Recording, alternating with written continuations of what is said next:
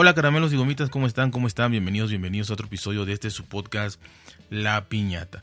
Hoy les quiero contar sobre algo muy muy interesante, una información tecnológica y una información científica que nos eh, de alguna manera nos debería interesar a todos, ¿no? Porque son, son situaciones que nos van a afectar, nos van a beneficiar en, en nuestras vidas, en un futuro, probablemente pues lo que tengamos más de, 40, 50 años ya no, pero eh, pues a las nuevas generaciones sí, ¿no? Así que es muy importante saberlo. Siempre entre más se pueda saber, yo creo que es mucho, mucho mejor. ¿Y de qué estoy hablando? Estoy hablando de qué pasa con eh, el cuerpo, qué pasa con la fisiología, qué pasa con todo el organismo de estos astronautas que, están expuestos a cero gravedad y a las demás circunstancias que puedan haber en el, en, en el espacio o en sus, o en sus habitáculos, ¿no? ¿no? Y, y, a veces lo vemos muy fácil, pero debe de ser una de las profesiones más difíciles, no tanto por, por lo, el conocimiento, que también el conocimiento es impresionante en muchísimas disciplinas, pero también el acondicionamiento físico y a lo que se tienen que enfrentar. Y esto lo voy a contar. Seis cambios, eh, y lo resumí en seis porque los seis se me hicieron interesantes, seis cambios en el cuerpo de los astronautas cuando vuelven del espacio. Y más o menos estamos hablando de un año en promedio, ¿no? Obviamente hay gente que a los, y, y lo van a ver, ¿no? A los dos, meses, tres meses, cuatro meses o menos empieza el cuerpo a sentir este deterioro, este cambio.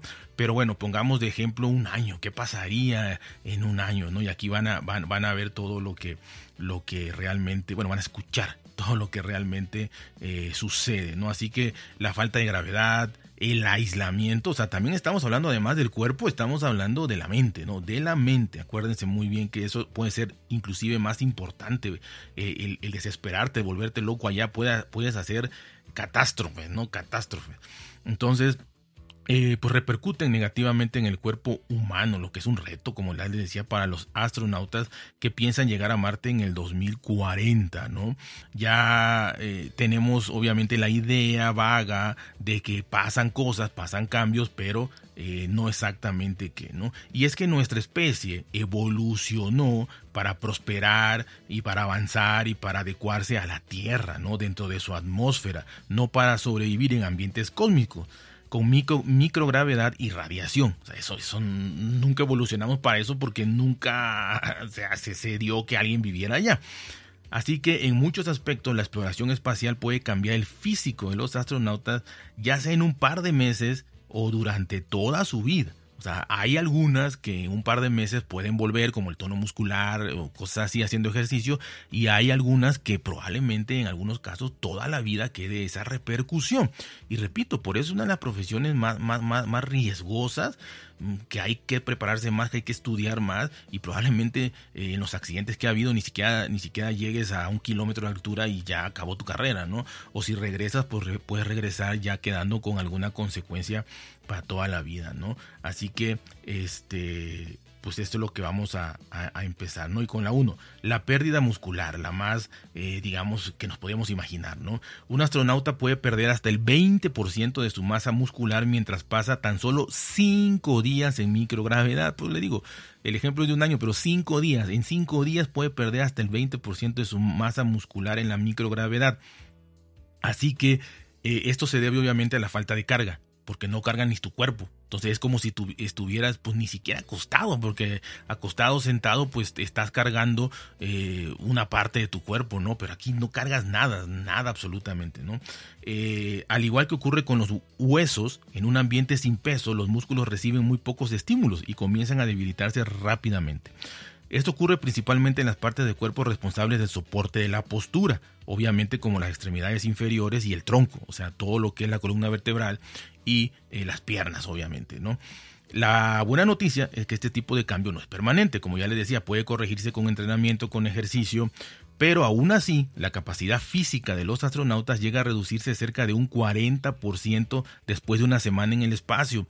O sea, es increíble eh, la cantidad de ejercicio que tienen que hacer, llevan muchos aparatos y esto es algo también curioso e importante saber, ¿no?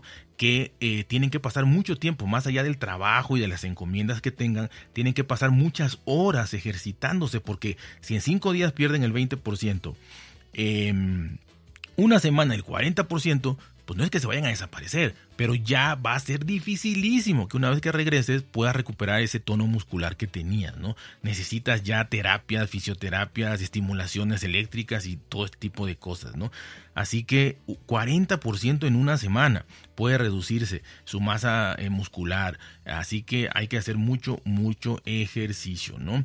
Este, bueno, los dolores de espalda es el segundo, ¿no? Y los astronautas a menudo se quejan de dolor de espalda después de regresar a casa de vuelos espaciales de larga distancia. Esto obviamente es otro efecto de la microgravedad, ya que la columna vertebral suele mantenerse eh, su forma típica, ¿no? Ligeramente curvada, gracias a la gravedad de la Tierra. ¿Sí? que la empuja hacia abajo. Entonces por eso está curvada. En la Tierra nosotros tenemos la, columna vertebral curvada, ¿no? Pero en el espacio esto no ocurre. En el, en el espacio no hay ninguna fuerza que mantenga las vértebras en su posición. En consecuencia, la espalda se alarga y se endereza un poco, lo que causa dolor. O sea, la endereza, ¿no? Así que te causa mucho dolor. Eh, los estudios de la NASA aseguran que la columna vertebral puede crecer hasta 7.6 centímetros en el espacio. Obviamente el crecer es entrecomillado, o sea, no es que, te crezcan los huesos, sino que obviamente si tienes algo curvo y lo estiras, lo alargas, lo pones recto, pues, pues se, crece, ¿no? En, esas palabras. Así que hasta 7.6 centímetros. O sea, obviamente esto es dependiendo de la altura de la persona. Pero eh, es bastantísimo, ¿no? Cómo te, te, te, vas erguido totalmente, ¿no? Pero esto te, te va a causar dolor, ¿no? Eh, además, la ingravidez puede provocar también una degeneración en los discos invertebrales los cojines amortiguadores entre las vértebras y en definitiva estas dos condiciones causan molestias a largo plazo. Esto es lo que les digo, eh, pueden vivir ya tomando analgésicos o tomando terapia o rehabilitación o haciendo algún tipo de ejercicio como el yoga y la meditación y cosas de esas, pero toda la vida. Si te gusta, qué bueno, y si no te gusta, pues ya es una consecuencia que tendrás que pagar por, algo que te gusta hacer, porque esto te tiene que fascinar, fascinar hacer para uno, arriesgar tu vida y dos, estudiar durante muchísimos años para poder ser seleccionado para esto, ¿no? El tercero es un sistema inmune debilitado. En las naves espaciales no hay muchos anticuerpos eh, que puedan proteger a los astronautas. Se ha demostrado que la radiación cósmica, la microgravedad y el estrés físico de los viajes espaciales pueden debilitar el sistema inmunológico de los astronautas.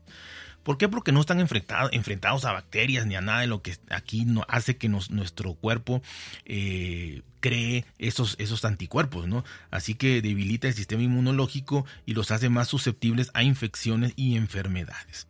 Así que, eh, pues, lo que hace es que disminuyen los macrófagos que tenemos en la sangre, que son los, los anticuerpos, valga la redundancia, así que estos macrófagos disminuyen en estos ambientes donde es prácticamente estéril, sin ser estéril, pero prácticamente estéril, entonces pues vives como en una burbuja en donde tu cuerpo se relaja y dice pues ya no produzco, acordémonos que el cuerpo es una máquina perfecta en donde pues si hay enemigos crea anticuerpos, crea eh, estos eh, este, soldaditos de batalla que están en nuestra sangre y si ve que todo está bien, que no hay nada, pues los deja de producir, así que estos macrófagos disminuyen mucho, eh, que es el glóbulo blanco que mata los microbios dañinos y regula la, acción de otras células del sistema inmunitario, como ya les decía, y, obviamente muchas bacterias pueden volverse resistentes a, eso, ¿no? Cuando ya vuelven a la Tierra y vuelven a, toparse con que al primer respiro ya te entraron bacterias y microbios, virus y demás. Entonces, este, a como puede ser que el cuerpo humano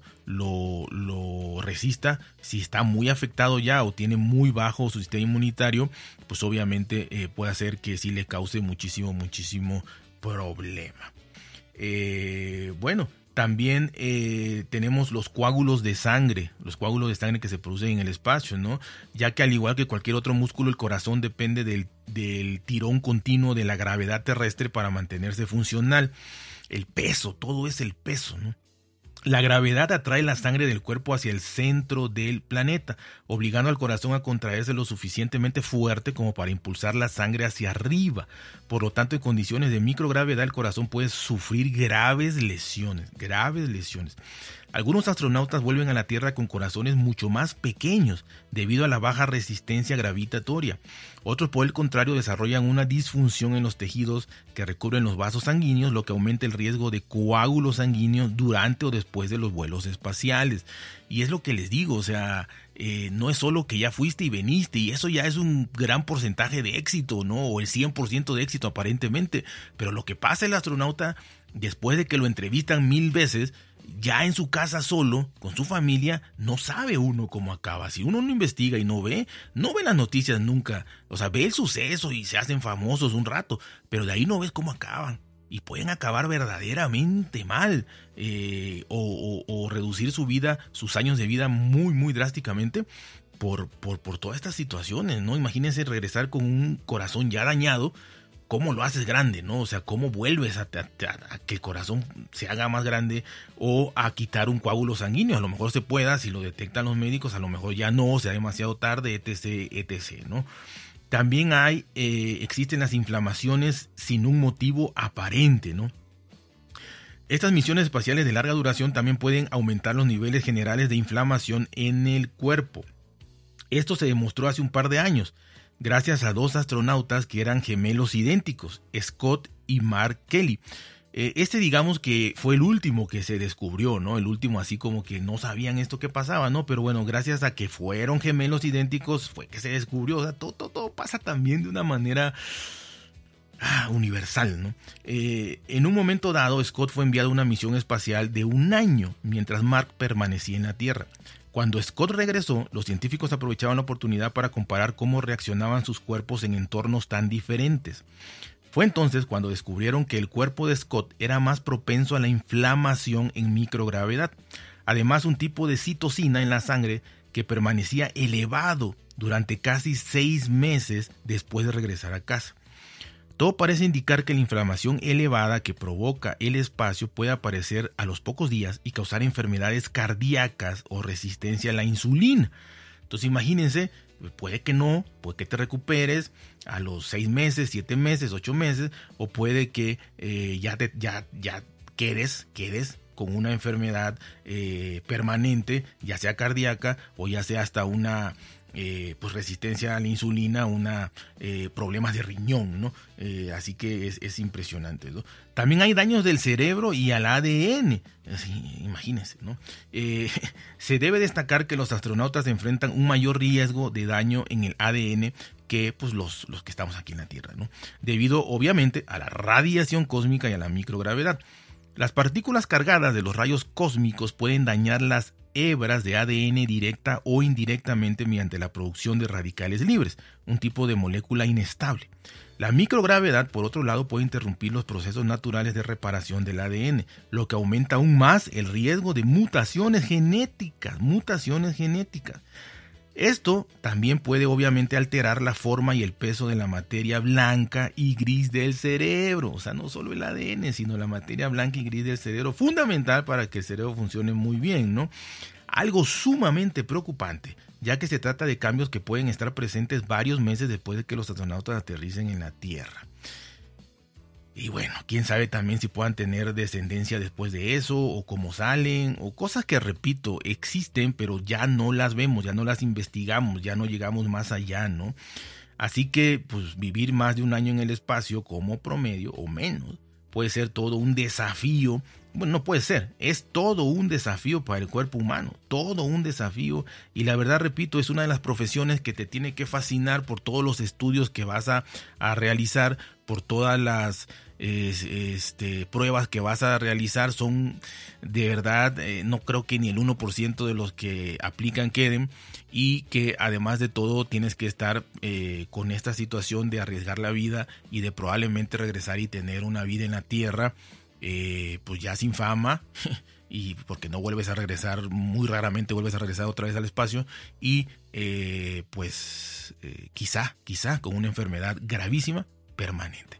Así que les quería comentar todo esto que repito, si no se, si no lo escucha uno por ahí o si no lo lee uno por ahí de manera, digamos, eh, repentina, eh, o como ahorita los que me hacen el favor de seguirme que, lo quieran escuchar, pues uno no lo investiga, ¿no? Así que bueno, espero les, les, les, ayude un poquito a pensar todo esto que pasa a los astronautas. Así que saben, cuídense, por bien, traten de ser felices y nos vemos hasta la próxima.